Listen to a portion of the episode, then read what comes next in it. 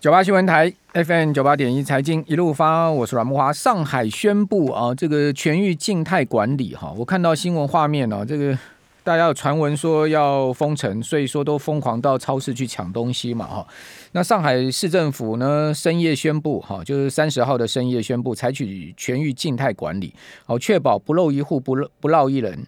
哦，力拼早日实现社会全面清零了。好，这个是他的说法。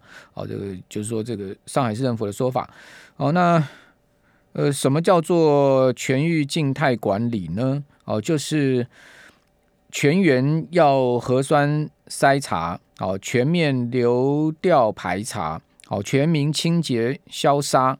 哦，那就等于说有很多措施了，而且是要分批实施，无缝衔接。哦，然后管理风险人群。诶，现在这个疫情啊，真的要清零是非常困难的哈，包括台湾的情况也是一样了哈。那这全面的排查这些呃筛查啦，哈，还是要做隔离嘛，还还最后最后还是要做封闭嘛。好，所以看起来这个大陆的内需经济哈，确实会是因为这一波新的疫情再起啊，受到蛮大影响哈。那上海是以黄浦江为界，好，在周一开始实施所谓半呃封半程的防疫措施，就一半。哦，这个一一半封了，哦，另外一半啊没封，哦，那现在是痊愈了，哦，就全面都都要封了，哦，那周五呢，呃，预计是要轮到浦西，哦，但是呢，在昨天就已经宣布全域封了，所以等于说是浦西这个部分呢是呃提前了。啊，好，那这个是整个大陆的状况哈。那上海大家都知道，北上广深哦，这个是太重要的城市了哈。那个消费啦，各方面呢，一定都影响啊。所以今天中国大陆公布出来的这个 PMI 数字哦，非常的难看哈，也使得今天呃整个陆港股的表现哦是并不好。好，我们看到呃今天亚洲股市里面哈，呃港股是跌了一趴多哈。另外入股呢今天也同样的下跌哈，上证指是跌了百分之零点四。哦，深成跌了也是一点二趴，好，跌了一趴多。好，那台湾的状况也不少，哈，这个状况呢，除其中之一呢，就是因为原物料啊飙涨啊，工资飙涨啊，所以说不动产业啊，呃，今天市井哈，就是说呢，这个台北市不动产开发公会的理事长，好说八九月，好，这是他个人预估了哈，我们等一下请教吴老师，他说八九月会有一批中小型建商的倒闭潮。哦，所以听众朋友，如果呃你有买房子，那你可能要注意一下你建商的信用各方面。好，像说波及到购物民众跟国内景气衍生社会问题，这是他的说法。这等一下我们来请教吴大任老师啊。我们先来谈一下消费三信心指数。哦，三月的消费信心指数是续降，哦，继续再往下掉。哦，那指数掉到七十二点二四点，哈，较上个月又跌了快一大点，哈。六个指标里面三升三降。哦，下降最多的是投资股票时机，大家没信心。好，对股市，那是这样吗？我们赶快来请教中央大学台湾经济发展研究中心的吴大任老师。吴老师你好，诶，阮大哥好，各位听众朋友大家好。好，我这消费信心，我记得没错的话，已经很多个月持续在下降了，对不对？对，那而且呢，这次的总指数的部分呢，诶，它是创了去年七月以来的最低。哦，因为去年呢，我们也是有比较严重的本土疫情啊。哦，所以六月呢，大概是七十点左右，哈，六月它就重挫了嘛，消费信心。对。然后呢，诶，七月有上来一些，好，那那所以说呢，诶，我们现在调查的这个结果，好，是跟诶比去年七月的情况还要差一点。为什么会这样子？疫情并没有说比去年更严重吧？对，但是我们有六个分项指标啊。对，哦，是综合下来的这个指数，嗯，那应该就是其他指数拖累下来了嘛？对，那其实最。诶，最主要的部分还是因为诶通膨所产生的影响。好，所以在物价的部分呢，虽然那个这一次是小幅上升一点点啊，对，好，但是它的指数是是三十点五五嘛，是比上个月诶多一点点。好，那这个从统计学的这个角度来看，好，它不算是显著的变动。嗯，好，所以大概是维持跟上个月的情况差不多。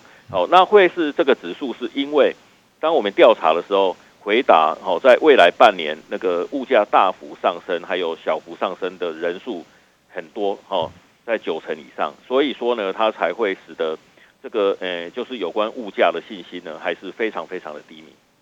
那是一定的啊，是谁谁不认为未来半年物价会上涨？请举右手给我看一下，对不对？确实，这个物价上涨已经变成是全世界性了，不是单单台湾嘛？全世界全世界性的这个物价的通膨是四十年来最严重的状况。我跟听众朋友报告几个数字啊，你可能要呃不要惊讶哈。昨天德国公布出来三月份德国的 CPI 高达多少？七点三趴，哎，是哦，这个是九零年代两德统一以来四十年来最高的通货膨胀，哎，德国等于说四十岁呃以下的人没看过现在德国物价这么。这么高的哈，这个通膨这么压力大的哈，那另外西班牙三月份的 CPI 是创下一九八五年以来的历史新高，哦，这个一九八五年以来，然后英国央行行长哈，英国央行的老大说什么？他说呢，哎，你这个英国人呐，哦，国民呢，呃，实际收入啊，要小心受到历史性的冲击啊，对啊，不要怪我没把话说在前面了，我要告诉你们呢，你们要小心你们的国民实际收入。什么叫国民实际收入？就是呃，你的实质薪资。的收入嘛，就通货膨胀跟你的名目薪资这个真实的收入嘛。对，他说要受到历史性的冲击，哎，是，哇，这个不是不是开玩笑的，央行行长这样讲。如果今天是杨总裁跟大家讲说，哎哎，中华民国的国民啊，大家要小心，你的收入会受到历史性冲击，那不得了啊。对，是。那我们台湾的实质薪资也是在停滞的状态啊。那现在通货膨胀的状况在加剧的话，那薪实质薪资有可能是往下走。好，那我看到这个这次的消费信心里面最重要就是从这个绝对水准来看，五项指标就是六个分项指标，五项都偏向悲观。是哦，只有未来半年购买耐久财货时机偏向乐观。没错，那这个可以跟我们来解释一下吗？为什么会是这样的状况呢？对，诶，耐久性财货，诶，它它的内容里面呢，最重要的部分当然还是房地产了。嗯，哦，所以因为我们的房地产，哈，一直到。诶，三月份其实它都还是那个还蛮热络的哦，所以信心也也是很强。哦，那除了那个耐久性财货的这个指标之外，我们还有一个独立的房地产信心指标。哦，就是后来也就是在从前年开始，哦，我们认为那个房地产哦对台湾的经济其实影响也是蛮大，所以我们从前年开始哈就有诶。就是整理哦相关的一些资料。那如果我们去看房地产信心指标的话呢，诶，这个月也是降了三点五点，好，所以它的降幅跟耐久性财货购买时机的状况差不多。好，那那那个诶，但是呢，它还是在一百点以上，所以它还是乐观。嗯好，所所以呢，在诶有关房房地产的信心这个部分，哦，诶，我们三月调查的结果相对还是蛮强的。好，那。但是呢，跟前月比哈，跟二月份比哈，它当然是有显著的下降了。那我的判断哈，就是这个这个下降的部分哈，可能是来自于央行升息。哦，就是央行在三月十七号，哦，就是它宣布升息嘛，而且升息的幅度一码，哦，那这个是超超过很多这个学者的一些预测了哈，包括我，我也是觉得那个央行这一次的那个升息哈，也也未免太迅速了哈。那那所以说呢，它它因为是意意外的状况嘛，哈，所以它就导致那个呃、欸，就相关的一些商品市场的的信心都会受到影响。对对，好，不过呃，至少它还在一百点以上，是哦，就整体而言，它还是相对强劲的。对，好，应该这样讲。那呃，这也其实很理解嘛，这个六项指标里面五项都偏向悲观，只有房地产相对大家还比较有信心，就因为通膨啊，大家就。保值啊，是这样吗？对对对，尽管你升息，呃，我至少买个房可以保值，是是有这样的一个关联性吗？对我我我觉得，呃，这种想法其实还是很普遍的。那另外还有一点哈，就是呃，从去年开始，哦，就是跟营建业相关的原物料价格也是涨在上涨，对，哦，所以大家也是看到这样的现象嘛，哦，所以我们现在盖房子的成本也是大幅上升。那另外呢，因为那个在台商的，诶，就有台商回流，哦，所以呢，那个有很多地方它都在，诶，扩厂，哦，就是加盖新的工厂。那那这些这些效应呢，就使得那个银建业的，诶，劳动市场，哦，就是出现了一些这个供给短缺的现象了。哦，那它当然就会推升哦工资嘛。哦，所以银建业的工资，哈，在去年它也是有。相当幅度的成长，嗯，哦，那这些呢都加重了这个建商的成本，嗯，是是。好，那呃，今天中信金控举行法说会，好，他预估呢，呃，到今年底啊，央行总共会升息二点五码，因为我们已经升一码了嘛，后等于说后面还有这个一点五码的升息空间，您您您个人同意吗？呃，我觉得其实是蛮有可能的哈，就是就是升升息二点五码，那搞不好还低估了哈，因为那个美国哈，还低估啊？哎，对，那等一下讲一下您的看法，您预估是多少？我应该应该是说，那个美国现在的预测啊，就是到年底之前哈，哎，它的利率会来到一点七五到二，嗯，好，那所以说呢，大概就是哎，它还会再升息六码，嗯，那如果美国升息六码，我们才升息。诶，两码到三码的话，其实这个利差还是蛮大的。哦，所以新台币贬值的压力就会变得更大。那在这种情况之下，那这没办法，台币就一路走贬啊。是是是，那台币走贬呢，其实对，诶，就是输入型通货膨胀的压力就会变得更大。对，哎，它其实它的逻辑很简单嘛，假设那个用美元计价的商品价格不变，我们每贬值百分之十，就等于是用台币计价的商品。哦，哎、欸，涨了百分之十，嗯，对，所以当然民众对物价就更悲观嘛，没错，台湾什么东西都靠进口啊，对不对？油也要进口，天然气也要进口，煤矿也要进口，那你这个能源成本就上升了嘛？对，我们的能源哈，百分之九十以上是要依赖进口，对啊，所以民众怎么可能会对未来认为说不会物价不会涨呢？好，我们这边先休息一下，等一下回到节目现场。九八新闻台 FM 九八点一财经一路发，我是阮慕华。好，依照中信金的预估啊，今年央行如果升息利率真的是二点五二点五码，好，就是升零点六五个零零点六二五个百分点的话，啊，我们年底的利率会拉到一点七五，哦，这个重贴现率，哦，那房贷利率呢，会从现在目前呃之前的这个没升息之前的一点三五的历史最低哈，平均房贷利率要五大行库一点三五嘛哈，拉到将近拉到两趴，好，所以年底呢房贷率就会来到两趴。好，那呃，先前呢是一点三五，好，那到两趴，那多了零点六五，好，那大家就自己去算一下，你的利息支出一个月会增加多少，这都可以算出来的哈，所以这是一个非常 major 显著的影响。好，那至于说我们的收入有没有增加呢？好，你扣掉这些支出，你的实质收入很难增加嘛，除非你是在台积电嘛，像刘德英讲说四月加薪会让大家非常惊喜，对不对？啊，如果你不是台积电的话，你要不你就没有那个让让你惊喜了嘛。所以说，一般的公司我想要大幅加薪的可能性不高了。对，好，所以我们继续来请教中央大学呃台湾经济发展研究中心的吴大老师。吴老师，您您在这个台湾经济发展研究中心哦，你有看过像现在目前台湾或甚或全世界通膨这么严重、这种这么困扰的情况吗？哦，就是我我在台经中心。哎，这十几年来其实是没有看过这么严重的通货膨胀。嗯，好，那其实以美国来讲，哈，它的这个通膨率，哦，也是创了四十年来的新高嘛。哦，所以，所以我想，全球大概在第二次能源危机之后，哦，就很难再看到像类似现在的情况。好，那您刚刚讲说，您还觉得不止升二点。呃，这个二二二点五码，你觉得两码半你还不觉得不止的话，您觉得您您自己个人估计利率要升升多少？呃，其实我觉得，呃，现现在因为通膨的压力还是蛮大的，而且呢，有部分的一些国际的商品哈，呃，看起来没有缓解的现象，但油价哈，呃，会会相对比较那个，呃，不是那么悲观哈，因为。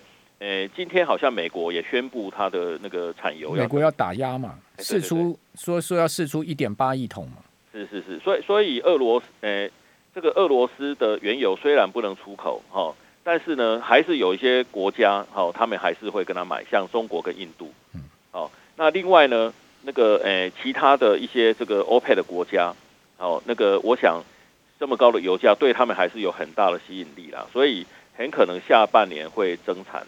哦，那那这样子的话，价格就可以压下来。但是呢，其他的部分，哦，就是包括像呃粮食，哦，那因为那个现在战争可能就是就是会耽误到那个诶他们的这个耕种的季节嘛，哦，所以呢，诶现在哦时间到了，这个季节到了，你你你没有产出，那今年就不会有产出，所以所以粮食的部分呢，可能就会比较悲观一点，哦，它可能诶全年都会有那个。诶，粮食短缺的问题啦，所以价格可能就会不断的上涨。哦，所以综合这些影响，哦，再加上那个诶中国，哦，刚才阮大哥有提到，这个中国呢，它封城除了影响到他们的这个消费，哦，影响到中国的经济之外，最大的影响是全球的供应链，哦，本来是会慢慢复原嘛，那现在中国的这个状况，可能会让复原的时间又又在拉长，哦，所以零组件的供应、平价商品的供应也都会产生问题，哦，所以今年全年呢，哈，这个这个通膨的这个压力一定会变大。那台湾呢，诶，除了那个能源进口的部分，哈，就它的占比，哈，就进口，哦，占我们总消费量的这个占比超过九成，粮食也是也是很可观啊。那粮食呢，如果用热量来算的话，我们自给自足的比例就百分之三十。嗯。好，那那所以说呢，仰赖进口，哎，对，大部分要仰赖进口。那现在粮食的价格居高不下，那我想那个输入型通膨的压力一定会变得很大。那那央行呢，它升息其实最主要还是要，呃，还是要参考就是美国联准会哦升息的幅度。那如果美国的通膨，但目前看起来是比台湾更严重了，因为它还有工资的一一些压力在。那而且美国的经济哈看起来也都还是这个。诶、还是很热哦，所以呢，那个，诶、美国的这个状况就是你要把通膨压下来哦，当然是比较困难。所以联准会升息的幅度，哦，那个如果他把那个利率哦调到两趴，那那台湾呢，诶、欸，为了维持哦那个利差不要太大，哦，就会跟进。那所以说，美国如果升息六码，哦，那台湾呢最有可能哦至少要升息到十五码，哦。那那所以说，基本上还是要看那个升息到多少？您刚说十五码，没有，呃，四到五哦，四到五码，OK，对对对，四到五，对不起，就是不能也超过，不能差美国太多就对了啦。没错，不然的话台币就不知道怎么贬了嘛。是，其实我们可以看到，呃，其实 两难呐，两难呐。对，那个美国哈，在在三月十六号宣布升息嘛，那我们几个小时之后，在三月十七号，哦，还有时间的的一些哦落差。那那我们在在第二天三月十七号马上就跟进，而且升息的幅度跟它一样。但是呢，我们可以看到台币呢一开始的反应，哦，就是升值回来，哦，到二十八点二，后来又贬回去了。对，现在又又贬到跟跟原来的这个状况差不多。OK，好。那另外，台北市不动产开发工会理事长。哦，这个陈理事长说呢，原物料价格飙涨，基本工资上升，再加上呢，当然还多了一个说政府多重打草房打打房措施。他说中小型建商已经撑不下去了，好，预期八九月会有一批倒闭潮。好，他会说这样会衍生社会问题呢，波及到景气。您您您同意吗？呃，基本上我是呃那个。部分认可哈他的这种看法了，因为确确实对，确实是对中小型建商来讲，这个诶、欸，它是会有风险。因为我们现在房屋的交易啊，特别是新屋的交易，都是用预售。哦，那预售呢，它是譬如说消消费者是三年前买的，三年前那时候所有的这个建材的成本相对都低很多嘛，工资也低。哦，所以他当时算的这个成本。哦，那他他加上一定的利润，他就卖给消费者。嗯，但是呢，三年后他发现，他把房子盖起来再交给消费者，他可能亏损的很严重啊。所以这个他可能就被迫哦，就是要离开市场。那这个时候呢，这些交易纠纷就会出来。那小心烂尾楼哦。对，所以其实这这这种情况呢，在大概一九九九年的时候也发生过，当时很多建商倒了。哦，就所以就产生了本土型的金融风暴。对，我想阮大哥应该有印象。有有有。对对，所以我们其实那中南部很多建商，因为上还是上市公司都倒哦。是，它不是中小型建商，什么坚美啊一大堆。没错。嗯，好，所以这个看起来买房子大家也要注意一下那个建商的稳定性，没错，对不对？哎，建商的信用其实还是很重要。对，他的说法是这样嘛？他说呢，这个不动产现在业者很惨呐。好，他说呢，因为政府一连串打房，当然他这是责怪政府打房政策，这个见仁见智，我们不置评了哈。他说去年前年有签订合合建更新案的中小型建商，因为台北市大部分都是一些呃这种所所谓的合建更新嘛，哦，就有地主户的这种。他说这种案子毛利率不会超过三成啊。他说现在物价、工资整体涨幅都超过三成，所以现在目前这种案子大家都赔钱，都陷入困境啊。所以这个这个说法实在吗？真的建商盖房子毛利没有超过三成吗？其实，其实我觉得是看地段啊，还有看他那个，呃，就是，当然他他是跟地主合建嘛，哈，就比较没有土地成本的问题。对，哦，但是以前很多建商哈，他可以撑下去，是因为他在地价很低的时候他就买入，好，所所以所以所以可以，呃，就是呃可以渡过难关。但是呢，呃，现在是跟地主合建嘛，嗯、所以它就没有这方面的 benefit。了解。哦，所以相对的，它可能哦，就是要撑下去，就会呃，相对比较困难一些。